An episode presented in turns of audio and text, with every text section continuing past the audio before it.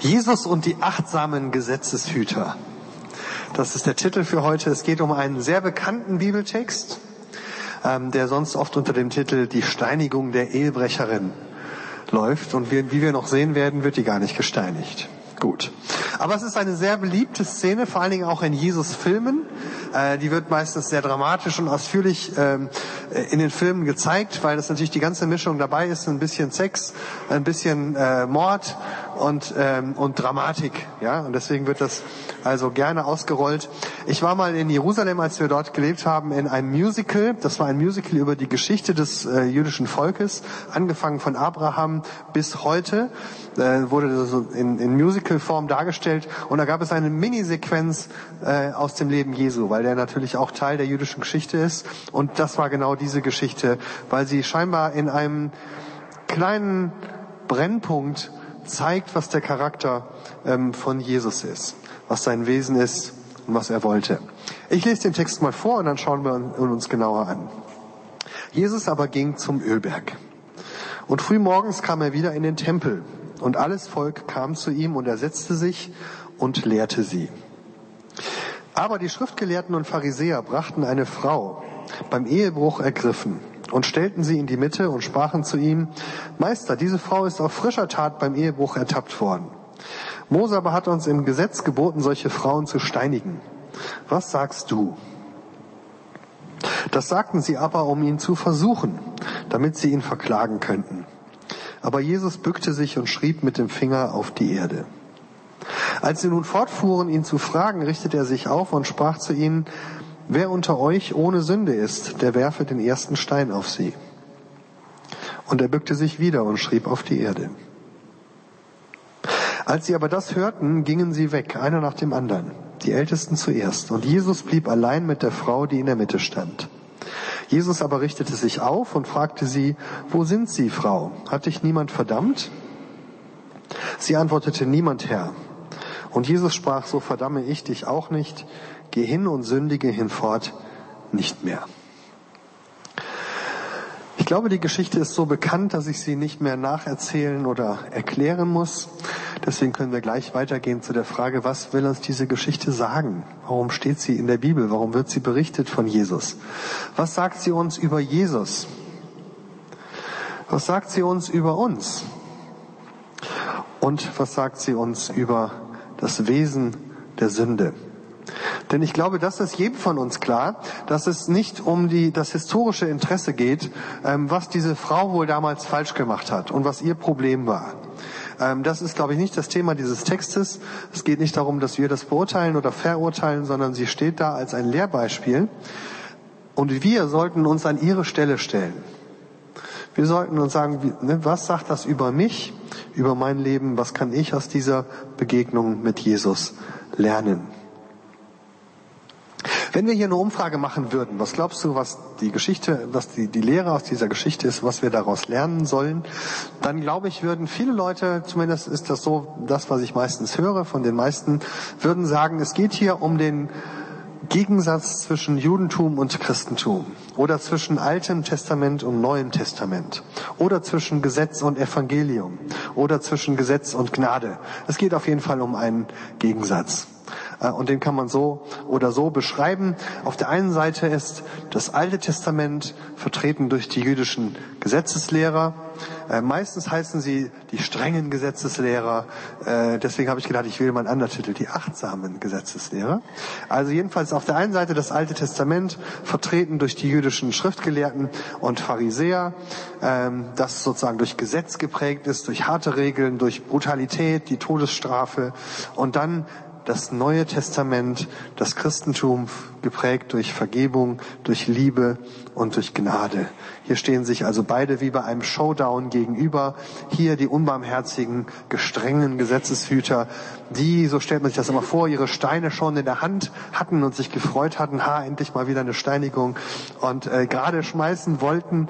Die Frau liegt da auf dem Boden, meistens in der Kunst irgendwie halbnackt, äh, nur mit einem Bettlaken dürftig bekleidet und gerade als sie die Steine werfen wollen, da kommt Jesus und verdirbt ihnen den Spaß. Was tut Jesus? er wendet einen Trick an. Er sagt, ne, wer mit dem Finger auf andere Leute zeigt, da zeigen drei immer auf dich selber. Das ist eine alte Weisheit der Menschheit. Äh, und das sagt er. Er sagt, ihr könnt ja werfen, wer von euch ohne Schuld ist, wirft den ersten Stein. Ähm, und damit verhindert er gerade noch im letzten Moment die Steinigung, weil er den Schriftgelehrten klar macht, liebe Leute, wir sind doch alle Sünder. Wir haben doch alle unsere Macken, wir haben alle unsere Fehler, deswegen lass uns doch die Dinge nicht so eng sehen. Lass uns doch einander nicht verurteilen, lass uns doch das Gesetz nicht so ernst nehmen, vergesst doch mal euer strenges Gesetz, drückt doch mal ein Auge zu, lasst uns das doch mal auf dem Weg der Liebe lösen. Und siehe da, am Ende löst sich alles in Wohlgefallen auf, die Liebe siegt über das Gesetz, einer nach dem anderen lässt seinen Stein fallen und alle gehen nach Hause. Zum Abschluss macht Jesus natürlich nochmal deutlich, dass das mit dem Ehebrechen auch nicht wirklich so gut ist. Ja, also der Zeigefinger wird nochmal gehoben am Ende. Ähm, äh, das sagt er, ich verdamme dich zwar nicht, aber gehe hin und sündige nicht wieder. Aber damit hat sich die Sache auch erledigt. Es bleibt ein moralischer Zeigefinger. Jesus, der gute Lehrer der Liebe und ein bisschen der Moral. Aber das Gesetz ist überwunden. Alle atmen auf. Eigentlich könnte ich jetzt auch schon wieder Schluss machen. Das waren vier Minuten. Das war eine kurze Predigt. Man fragt sich natürlich, warum nach diesem Ende der Geschichte, warum Johannes die Geschichte von Jesus eigentlich noch weiter erzählt.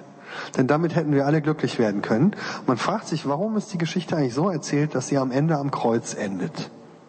Wofür ist Jesus eigentlich noch gestorben, wenn wir das doch alles nicht so eng sehen müssten? Und wenn Gott das doch alles nicht so gemeint hat mit seinem Gesetz und mit der Sünde und wenn wir einfach nur einsehen müssten, dass wir alle Sünder sind und dann alle ein Auge zudrücken.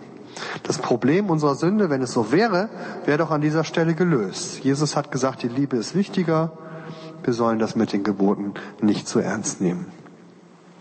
Deswegen möchte ich mal fragen, ist das vielleicht, ist das eigentlich wirklich die Aussage dieses Textes? Ist das wirklich das, was hier passiert? Ähm, oder ist es vielleicht ganz anders? Und hat es vielleicht seinen Sinn, dass Jesus am Ende den Weg ans Kreuz geht? Ich möchte euch einladen, einen neuen Blick auf diese Geschichte zu werfen, noch einmal genauer hinzusehen und ich möchte euch fast die ganze Geschichte einmal total auf den Kopf stellen. Sie von einer anderen Seite anzuschauen und zu merken, es ist vielleicht genau anders, als wir bisher gedacht haben. Oft ist es ja so, dass die vertraute Auslegung uns so vertraut ist, dass wir sie gar nicht mehr merken. Wenn wir das lesen, dann wissen wir, da haben wir schon so oft gehört.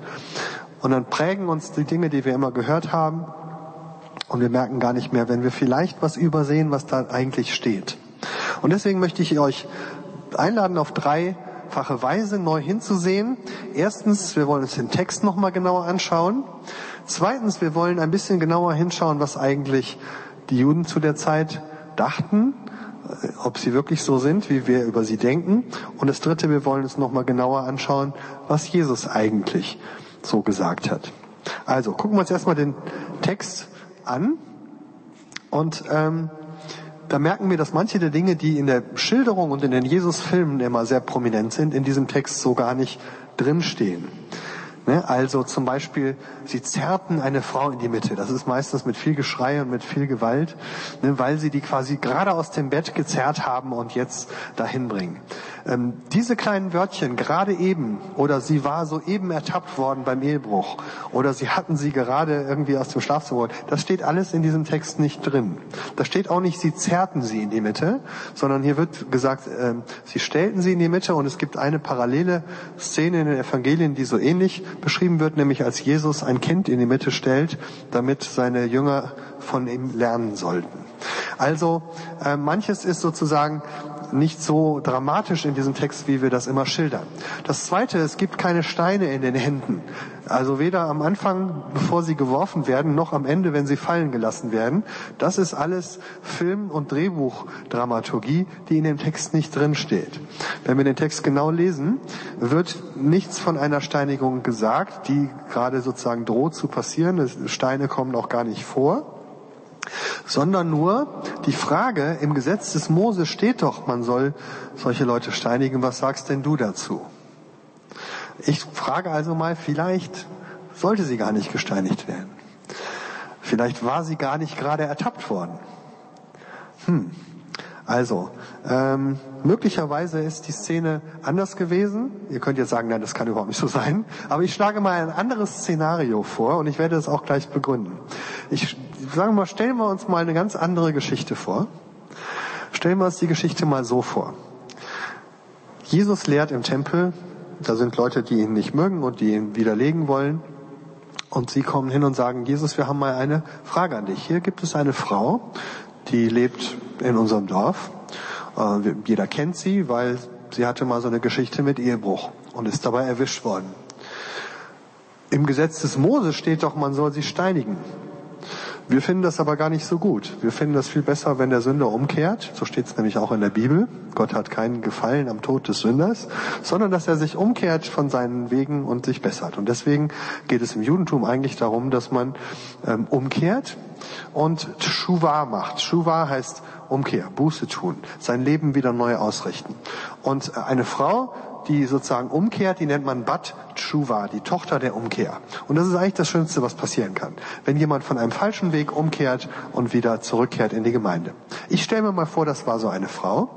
Und jetzt bringen sie die hin und sagen, lieber Jesus, bei Mose steht doch, man soll die steinigen. Was denkst denn du darüber? Jetzt sagt ihr, das kann ja gar nicht sein. Ja?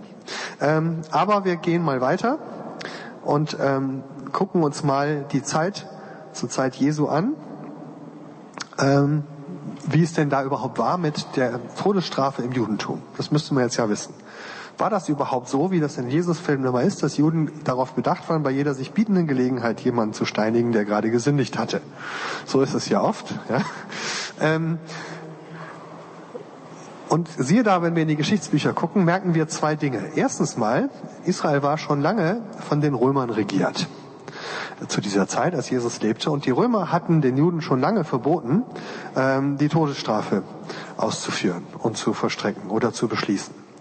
Ja, dieses Recht der Todesstrafe, das gab es zu der Zeit gar nicht mehr. Insofern durften die gar nicht diese Frau verurteilen zum Tode oder steinigen. Das war sozusagen das Äußere, das römische Recht.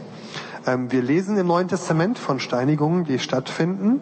Also einmal heißt es, sie versuchten Jesus zu steinigen, als er in Nazareth gepredigt hat. Wir lesen von der Steinigung des Stephanus. Das kam also vor. Aber nach der Rechtslage ist es wohl so, dass das eher so Lynchmorde waren. Ja, dass man also sozusagen ein aufgebrachter Dorfmob das durfte, aber gesetzlich war das nicht. Es war schon gar nicht etwas, was hohe Priester oder Priester und Pharisäer und Schriftgelehrte beschließen konnten. Das zweite ist aber viel wichtiger. Es war nicht nur ein äußeres Verbot und die Juden ärgerten sich, dass sie jetzt nicht niemand mehr steinigen durften, sondern im Gegenteil, es gab schon lange Diskussionen darüber, ob das mit der Todesstrafe denn eigentlich so gut ist. Ob es nicht viel besser ist, wenn der Sünder umkehrt von seinen Werken. Und deswegen lesen wir zum Beispiel in, in den jüdischen Texten aus etwas späterer Zeit einen Rückblick auf die Zeit Jesu. Und da sagen, tauschen sich einige Rabbis darüber aus, wie das so war mit der Todesstrafe. Und einer der Rabbis sagt, wenn der Hohe Rat einmal in sieben Jahren jemand zum Tod verurteilt hätte, dann hätte man diesen Rat schon als sehr grausam angesehen. Ja? Also wenn es so gewesen wäre, dass jemand in sieben Jahren einmal eine Todesstrafe beschlossen hätte, das hätten die Leute schon sehr grausam gefunden. Rabbi Eliezer ben Azaria sagt sogar, wenn der Hohe Rat einmal in 70 Jahren einen Menschen zum Tod verurteilt hätte, hätte man ihn als grausam angesehen. Und Rabbi Tarfon sagte, wenn ich im Hohen Rat gesessen hätte, wäre überhaupt niemals jemand zum Tod verurteilt worden. Merkt ihr den Unterschied in der Wahrnehmung und in unserem Bild, was wir haben von dieser Zeit? Offensichtlich war es so, dass die jüdischen Rabbis gar nicht darauf aus waren, dauernd die Todesstrafe zu vollziehen, ähm, sondern sie waren darauf aus, es zu vermeiden. Ähm, sie wollten sozusagen, das steht zwar im Gesetz des Mose, aber sie haben gesagt, wir wir wollen das eigentlich vermeiden, wir möchten das nicht, wir passen das Gesetz an an die Gegebenheiten. Ja, sonst hätten wir viel zu oft den Fall, dass jemand gesteinigt wird, das wollen wir ja gar nicht. Wir denken ja immer, die Pharisäer, das sind so die ganz strengen. Die werden auch in den Predigten immer so, ne, das sind so die ganz strengen Gesetzeshüter. Ich habe sie die achtsamen Gesetzeshüter genannt, weil wir inzwischen wissen, die Pharisäer waren gar nicht die strengen. Im Gegenteil, die waren verrufen als die Softies. Ja, man hat ja im Jahr 1947 am Toten Meer ein paar Schriftrollen ausgebuddelt. Und äh, die waren von einer anderen Gruppe, die Essener, das waren die Hardliner. Ja? Und in diesen Texten, die man da in den Höhlen gefunden hat aus der Zeit, da stand drin, guckt euch mal die Pharisäer an, das sind Sucher nach glatten Lösungen, so steht's drin. Ja? Die suchen immer die glatten Lösungen. Das sind die Pharisäer. Weil die Pharisäer darum bemüht waren, die Gesetze des Mose alltagstauglich zu machen, lebbar zu machen. Und deswegen haben sie hier und da so Sachen eingeführt, wie man das so ein bisschen einfacher machen kann. Dass es wirklich menschlicher leichter wird, äh, Menschen möglicher wird, dass man das Gesetz leichter halten kann. Und das war eigentlich sozusagen der Vorwurf. Das heißt, die Pharisäer, die hier auftauchen, sind nicht die Hardliner, ähm, sondern sie sind eigentlich die, ähm, die versuchen Lösungen zu finden, die sozusagen ähm, praktikabel sind. So, und jetzt gucken wir uns Jesus an. Der dritte genaue Blick. Wie ist denn das mit Jesus? Ist Jesus wirklich der Softie, der immer sagt, das mit dem Gesetz, das müsst ihr nicht so genau nehmen, lasst mal alle fünfe gerade sein? Wenn wir ehrlich sind und mal das Leben Jesu durchlesen, merken wir, dass Jesus im Gegenteil der Radikalinski war. Ja? Also wenn Jesus über den Willen Gottes redet, dann verschärft er die Dinge. Er ist nicht der Sucher der glatten Dinge. Ja? Also zum Beispiel in der Bergpredigt, da gibt es diese schöne Reihe der Antithesen. Ihr habt das gehört, ich aber sage euch. Und ähm, Pinchas Lapida, ein jüdischer Lehrer, hat immer gesagt, das sind gar keine Antithesen, das sind Superthesen. Weil Jesus immer sozusagen das eine nimmt und es noch verschärft. Ja? Also bei euch ist es so, wenn du jemanden umbringst, dann kommst du in die Hölle. Bei mir ist es so, wenn du jemanden schief anguckst, kommst du schon in die Hölle. Ne? Also in der Bergpredigt ist es so, Jesus macht die Dinge noch klarer, noch radikaler. Der sagt, wir können es gar nicht genau genug nehmen mit Gottes Worten, weil es heilige Worte sind, weil Gott in seinem Gesetz das Beste für uns will. Und er sagt, denkt nicht, dass ich gekommen bin, das Gesetz aufzulösen. Im Gegenteil, ich bin gekommen, das alles zu erfüllen bis ins Kleinste. Das denken wir manchmal nicht von Jesus, aber eigentlich war das seine Mission, Gottes Wort wieder wertvoll zu machen. Und es wäre sehr unpassend, wenn er in der Geschichte derjenige wäre, der das Gesetz so ein bisschen beiseite schiebt und sagt, ach, gießen wir ein bisschen Liebe drüber, dann ist das Problem gelöst. Ein bisschen Ehebrechen macht doch nichts, wir sind ja alle Sünder. Für Juden der damaligen Zeit, genauso wie für Jesus auch, ist die Liebe Gottes und das Gesetz Gottes kein Gegensatz, die man gegeneinander ausspielt. Im Gegenteil, die Liebe Gottes zeigt sich gerade in seinen guten Geboten für uns. Weil er das Beste für uns will, sagt er uns, wie das Leben gelingen kann. Also, gucken wir jetzt nochmal mit diesem neuen Blick auf die Geschichte. Erstens, in der Geschichte steht nichts von einer gerade passierenden Steinigung. Äh, das wird alles so dramatisch nicht geschildert, sondern es wird eine Frau gebracht und eine Lehrfrage gestellt. Was sagst denn du dazu? Mose sagt, wir sollen sie steinigen. Klammer auf, meine Ergänzung, aber das wollen wir nicht. Aber was sagst du? Du bist doch jemand, der immer sagt, wir sollen das Gebot Gottes ernst nehmen. Du sagst doch immer, wir sollen keinen Jota vom Gesetz wegnehmen. Du sagst doch, wir sollen es noch radikaler nehmen. Da müsstest du doch eigentlich dafür sein, diese Frau zu steinigen. Und jetzt ist Jesus in der Zwickmühle und das wollen sie ja. Sie wollen ihn ja überführen, dass das nicht praktikabel ist, was er fordert. Sie können ihn, wenn er jetzt sagt, ja gut, da muss sie gesteinigt werden, dann können sie ihn bei den Römern anschwärzen, weil die Römer das eigentlich verboten haben. Und sie können sagen, guck mal, ne, ähm, da ist ja nicht viel mit Liebe bei dem Jesus. Ne? Aber wir legen ja die Gesetze mit Liebe aus. Also haben sie Jesus in die Enge gedrängt. Wie antwortet Jesus? Jesus schreibt mit dem Finger in den Sand. Die Gelehrten rätseln, was er damit machen will. Ich kann es euch auch nicht erklären. Für mich ist es möglicherweise eine Erinnerung, wenn ich im Alten Testament gucke, wer schreibt denn da mit seinem Finger, ist eine der wenigen Dinge, die beschrieben werden, wo jemand mit seinem Finger etwas schreibt, der Moment, wo Gott die zehn Gebote schreibt, mit seinem eigenen Finger. Also möglicherweise will er hier nochmal zeigen, vor euch sitzt derjenige, der diese Gebote geschrieben hat. Und den fragt er jetzt, wie man damit umgeht. Seine Lösung ist nicht, ach, schwamm drüber. Seine Lösung ist auch nicht, steinigt sie. Seine Lösung ist aber nicht, sozusagen den Level zu senken und zu sagen, nehmen wir das nicht so genau mit dem Gesetz. Das ist ja manchmal unsere Lösung. Wenn uns die Dinge nicht so passen, wie Gott sich unser Leben vorstellt, dann sagen wir, ach, schrauben wir die Standards einfach ein bisschen runter. Machen wir es einfacher für die Leute und für uns. Das erinnert mich immer so ein bisschen an die Zeit, wo wir in Israel lebten, als wir im See, äh, in, äh, am See Genezareth. Ist immer das Problem, dass da so wenig Wasser drin ist, der, der sinkt immer unter. Und dann gibt es so in, in so Wasserstandsmesser im See Genezareth. Und ähm, die haben also oben so einen grünen Bereich, dann haben sie einen grauen Bereich und dann gibt's einen roten Bereich. Ne? Also wenn das Wasser unter den roten Bereich, dann ist echt Alarm angesagt, dann ist eine Knappheit, dann muss man irgendwie, äh, dann werden die Wasserhähne abgedreht und äh, das Wasser kippt und das ist richtig schlimm, ja? wenn diese rote Marke unterschritten wird. Und da steht in meiner Zeitung noch drei Zentimeter bis zur roten Marke, noch zwei Zentimeter. Und äh, einmal war so eine Dürre da, dass das Wasser unter die rote Marke ging. Und dann haben wir alle gesagt, Alarm, Alarm. Und dann hat eine Woche später die Regierung gesagt, das Problem ist gelöst, wir haben die rote Marke gesenkt. Wunderbar. Ne? Und so gehen wir manchmal mit Gottes Geboten um. Ja? Dass wir sagen, ach, wir können ja einfach den Standard senken. Aber das macht Jesus gerade nicht. Er ist dazu nicht bereit. Er sagt, Gott hat das Beste mit euch vor und ich bin nicht bereit, euch weniger zu geben als das Beste. Aber, und das ist der Punkt, er sagt, wer von euch ist denn in der Position, das Urteil auszuführen oder auszusprechen?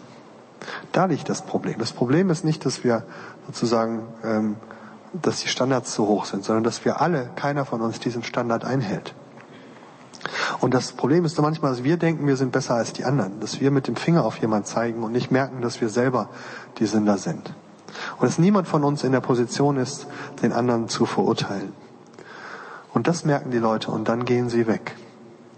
Was hat Jesus gemacht? Er hat das Gesetz hochgehalten und gleichzeitig gezeigt, dass die Lösung nicht sein kann, dass wir alle nach dem Gesetz gerichtet werden. Niemand von uns kann richten außer dem einen. Jesus wäre in der Position gewesen, zu richten. Und dann sagt er ein paar Sätze weiter, ich bin aber nicht gekommen, um zu richten, sondern ich bin gekommen, um zu retten. Das ist mein Auftrag. Ich könnte der Richter der Welt sein und ich werde eines Tages kommen, um die Welt zu richten. Aber jetzt bin ich hier, um zu retten. Und etwas weiter sagt er dann, ich bin gekommen, um mein Leben zu geben als ein Lösegeld für die vielen. Der Richter, der eigentlich richten könnte, ist gekommen, um zu retten. Und hier sehen wir, wie die Lösung von Jesus aussieht. Nicht indem man die rote Marke einfach runtersetzt. Nicht indem man sagt, Schwamm drüber. Sondern Jesus geht den schweren Weg. Er sagt, die Marke bleibt, wo sie ist. Aber ich bin gekommen, um die Lücke aufzufüllen. Ich bin gekommen, um den leeren See wieder anzufüllen. Ich bin gekommen, das Wasser auszugießen, was ihr braucht. Ich bin gekommen, um euch Vergebung zu bringen, dafür, dass ihr immer wieder unter der Marke bleibt. Ich bin gekommen, um die Lücke auszufüllen. Und deswegen ist der eigentliche Höhepunkt der Geschichte der Weg ans Kreuz. Und als Jesus am Ende seines Lebens mit seinen Jüngern zusammensitzt, da sitzen sie an diesem Tisch und essen das Abendmahl. Das ist, werden wir gleich auch feiern. Da erinnert er an diese Geschichte und er sagt, dieses, dieses, diesen Wein, den ich hochhalte, das ist das Blut des neuen Bundes.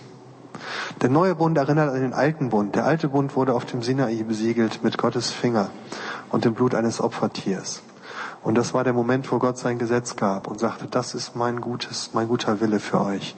Und wenn Jesus sagt, jetzt gibt es einen neuen Bund, dann sagt er nicht, vergesst den alten, es gibt was Neues, sondern die Übersetzer sagen uns, wir müssen das übersetzen, das ist der erneuert, die Erneuerung des alten Bundes mit Gott.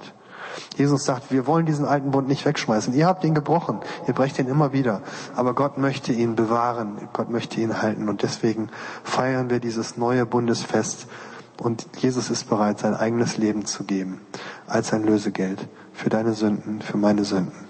Das ist das Geheimnis, wie er mit der Frage der Sünde umgeht. Und das ist die Einladung. Willst du Teil sein dieses neuen Bundes? Johannes schreibt am Anfang seines Evangeliums, das Gesetz ist durch Mose gegeben, die Gnade und Wahrheit aber haben wir in Jesus gesehen. Und viele machen daraus auch wieder einen Gegensatz. Das Gesetz ist das Schlechte, die Gnade und die Wahrheit ist das Gute. Aber ich glaube, dass Johannes damit sagen will, beides gehört ganz eng zusammen. Mose hat uns das Gesetz Gottes gegeben, um zu zeigen, wie das Leben aussehen soll. Aber wir merken, dass wir oft so nicht leben. Und deswegen hat Gott uns seine Gnade und seine Treue bewiesen. Das Wort Wahrheit und Treue ist in der Bibel das Gleiche. Und Gnade und Treue, das ist im Alten Testament die Beschreibung für den Charakter Gottes. Und was Johannes hier sagt, ist, mit dem Gesetz hat Gott uns ein Geschenk gemacht, das beste Geschenk, was er geben kann. Aber in Jesus hat er sich selbst uns gegeben, hat er uns seinen Charakter geschenkt. Das ist so wie ein Vater, der seinem Kind ein Geschenk zum Geburtstag macht, das beste und tollste Geschenk. Aber noch wichtiger ist, dass er selber da ist, um den Geburtstag mitzufeiern. Und das macht das Geschenk nicht schlechter und wertet das Geschenk nicht ab. Aber die Gegenwart des Vaters ist natürlich nochmal etwas anderes. Und das will Johannes sagen. Gott hat uns mit dem Gesetz das beste Geschenk gemacht, was er uns machen konnte. Aber in Jesus hat er sich uns selbst geschenkt. Und er ist bei uns und in uns und mit uns, möchte uns sein Leben geben. Amen.